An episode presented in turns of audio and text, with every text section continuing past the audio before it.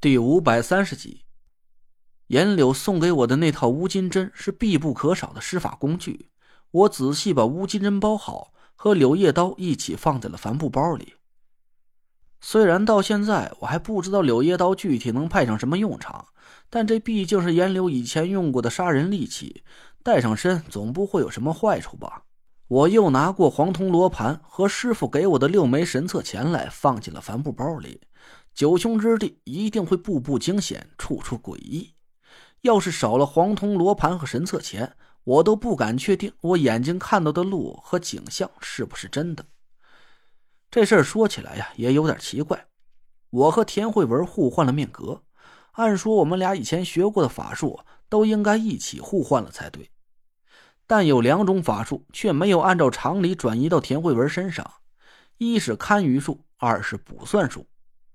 我不止一次的试探过田慧文，有时候我会看似无意在他面前念出一句堪舆或者是卜算的口诀，田慧文却一头雾水的看着我。雷坠，你在说什么呢？什么叫龙脉角眼？那个什么三才，又是怎么转换成四象的？我确认了好几次，田慧文真的是一点也不会堪舆术和卜算术。我很奇怪，但又想不通。这两种法术是我打小就跟着师傅修习了十八年的看家本事，就连我睡觉说梦话的时候，都在不停的嘟囔着这些口诀。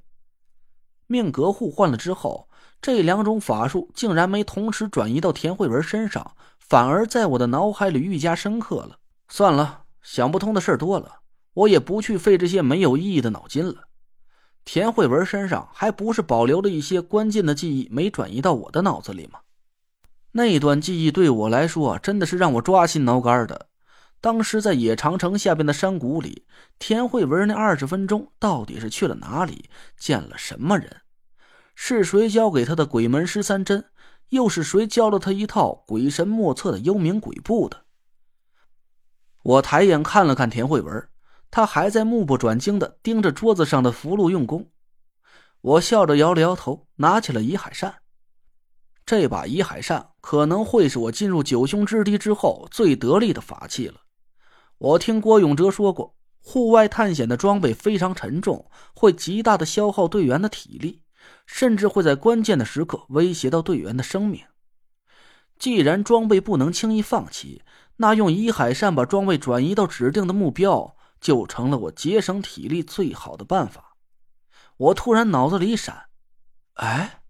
不知道移海善能不能直接把大活人给转移到指定的地点去？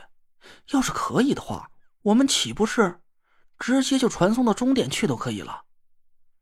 我被自己的睿智深深折服了，我赶紧掏出手机给吴桐打了个电话，乐颠颠的问他伊海善能不能传送大活人。臭小子，你失心疯了是吧？还好你提前问了道爷一句。要是你直接拿个大活人去实验，你就等着被当成杀人犯枪毙吧！你。梧桐劈头盖脸的骂了我一句：“伊海善在转移物体的时候，会同时抽干物体内在的气息。简单点说吧，就是把物体先变成虚无的碎片，转移到指定地点的同时，再把这些碎片拼接起来。你自己猜猜。”大活人能不能顶得住这一通折腾？呃，我估摸着不能吧。我尴尬的挠了挠头，梧桐冷哼了一声：“臭小子，道爷知道你小两口最近要出趟远门，你给道爷听好了，甭管去的地方多凶险，你俩都给道爷全虚全影的滚回来。当时你俩结婚的时候，道爷可给足你面子了，给你冒充了个高堂。”等吉儿大婚的时候，你俩也得给道爷坐到那个位置上去。我鼻子一酸，眼泪差点夺眶而出。哎，干爹，我知道了，我和慧文都会好好的。嗯，吴桐满意的哼了一声，挂了电话。我看着窗外黑黢黢的天空，轻轻叹了口气。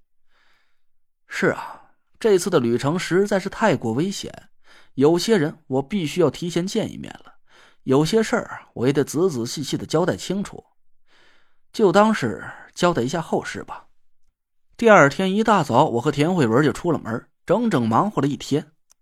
我们先去了潘成的店铺，又去了严柳、梧桐和夏风家里转了一圈，然后开着车到了张俊轩的公司。我把车钥匙还给张俊轩，他愣了一下：“怎么了，兄弟？你这是发财了，自己换车了？看不上大哥这辆了？”“哪能啊！大哥这话说的，我都不好意思了。”我笑着说：“最近我慧文就要去，你知道的，车用不着了，赶紧过来还给你，别给你耽误了事儿。”“你这什么话呀？”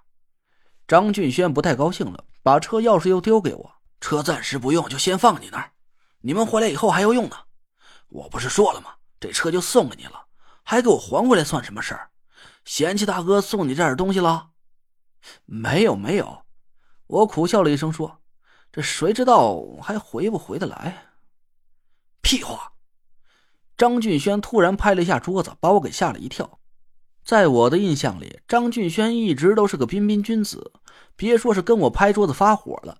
就连说话他都细声慢语的，生怕动静大了能吓死蚊子似的。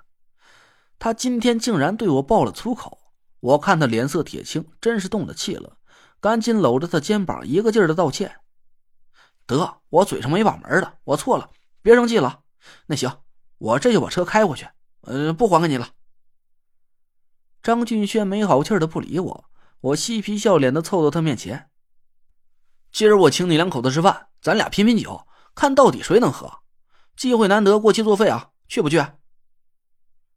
张俊轩的脸色这才慢慢放晴，朝我挑了挑眉头：“一人一箱，喝不完谁也不许走。”切，才一箱啊！我不屑的撇撇嘴。张俊轩坏笑了一声，从桌子下面拖出两个精美的白酒箱子。这可是我存了好多年的好酒了，一箱六瓶，差不多五斤，度数嘛。也不太高，就六十五度。你刚才可是答应好了的，尽量喝不完，你两口子谁都不许走。哈哈，行。这天晚上，我和张俊轩敞开了拼了一把酒。田慧文和王月在一边拉着手说着话，他俩一会儿笑得前仰后合的，一会儿又低着头默默的抹着眼泪。我们用各自的方式宣泄着内心的紧张情绪，直到我和张俊轩把那十二瓶昂贵的白酒牛角牡丹一样的灌进了肚子里，我们俩都喝的有了几分醉意。行兄弟，怎怎么了，大哥？大哥呢？还还有不少好酒，等你们回来，咱咱再喝。嗨，好嘞，咱下次一人喝他两箱。兄弟，哎，好，好好的，好好的回来，我等你们。张俊轩醉了，他歪倒在桌子上，嘴里还在一个劲儿的嘟囔个不停。我傻笑着过去扶他，一个没站稳，我们俩一起栽倒在地上。兄兄弟，好好的，回回来。